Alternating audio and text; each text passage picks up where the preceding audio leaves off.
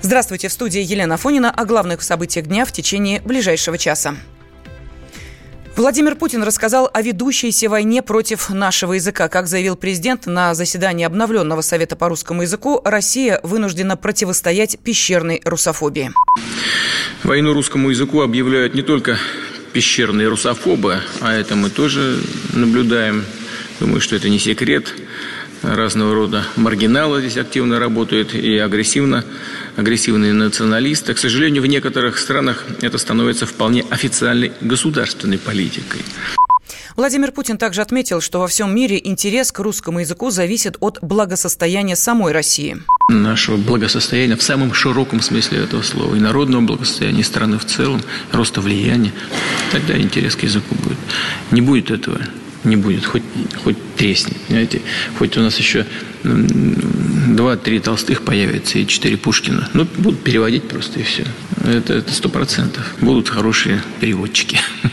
А если страна будет мощной, сильной, привлекательной, притягательной, будут учить русский язык.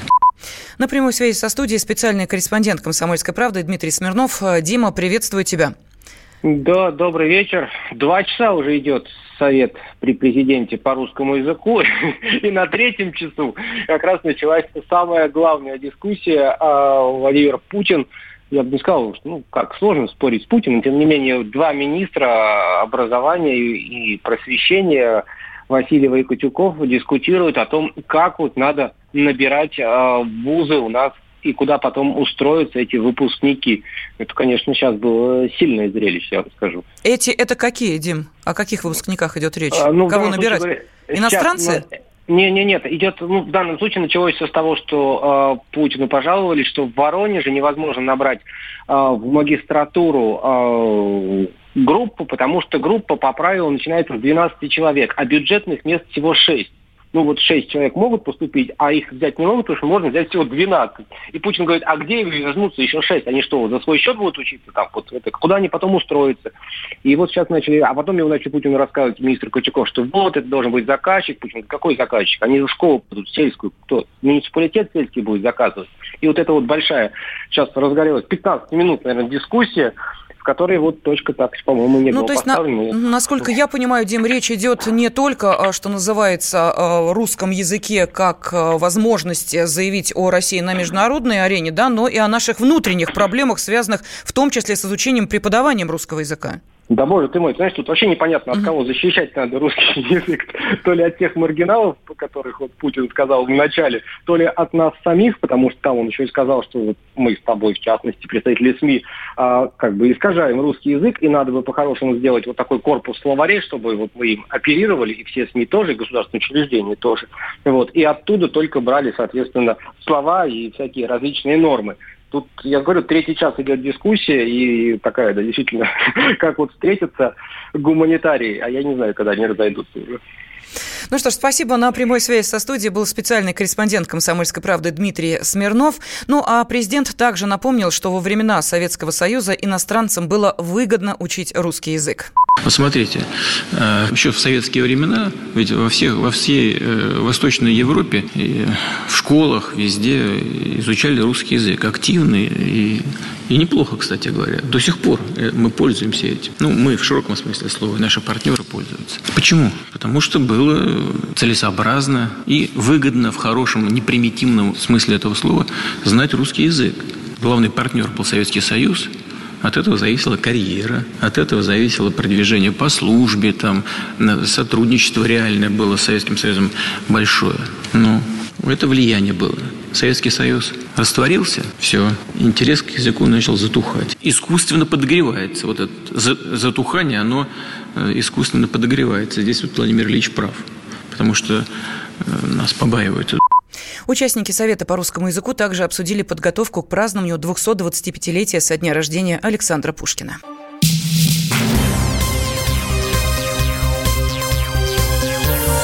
Темы дня. Студии Елена Фонина. Госдума в первом чтении поддержала запрет на продажу смартфонов без российского программного обеспечения. Документ обязывает устанавливать отечественные ПО на отдельные виды устройств. В пояснительной записке указывается, что изменения затронут смартфоны, компьютеры и телевизоры с функцией Smart TV. Законопроект направлен на защиту прав потребителей и будет способствовать развитию российских IT-компаний, отметил член профильного комитета по экономической политике Алексей Канаев.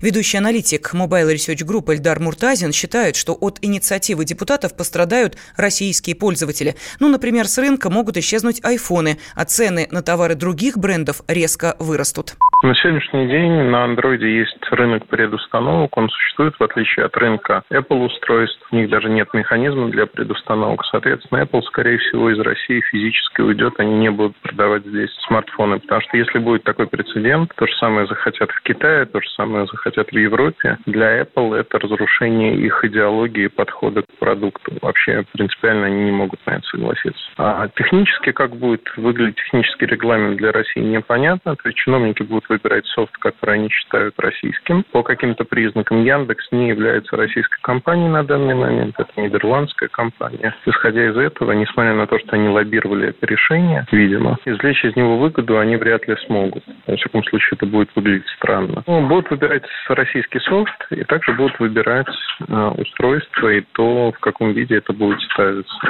Так как предустановки платные, как правило, то производитель этого софта должен будет заплатить какие-то деньги производителю устройства. Иначе это будет уже полный волонтаризм, и это будет странно, потому что сегодня из предустановок софта, в частности, субсидируется цена телефонов на полке. Конкретики очень мало, но восприятие индустрии негативное, остро негативное, потому что на ровном месте возникает история, когда по непонятным, непрозрачным правилам будут устанавливать этот софт. И каким образом, где он устанавливается, кто авторизует, кто отвечает за качество софта, этого непонятно.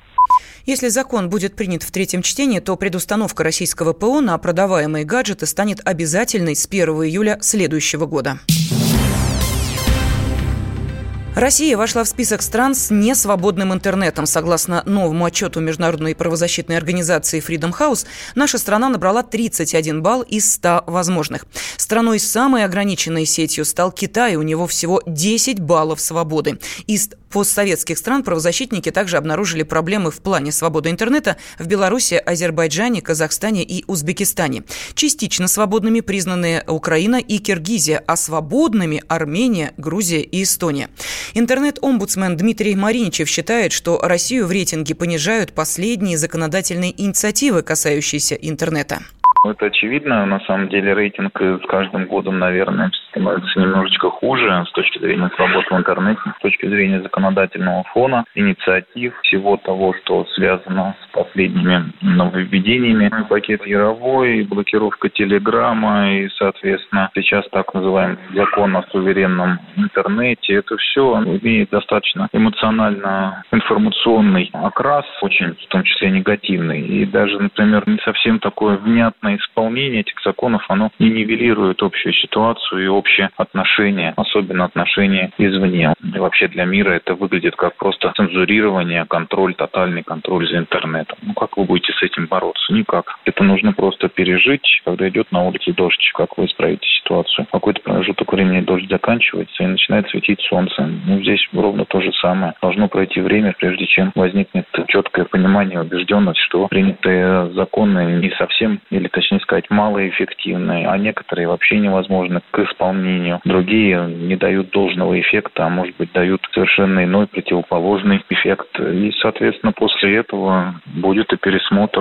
ситуации. А сейчас как исправить? Вы же не можете исправить все то законотворчество, которое произошло за последние несколько лет. Всему свое время.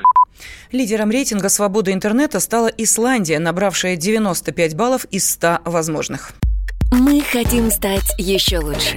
И нравится тебе бесконечно. Специально для тебя мы создали новый сайт – радиокп.ру радиокп.ру Заходи, и ты можешь делать все. Слушать, смотреть, читать.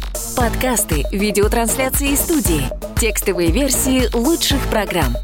радиокп.ру радиокп.ру Заходи, мы удивим тебя.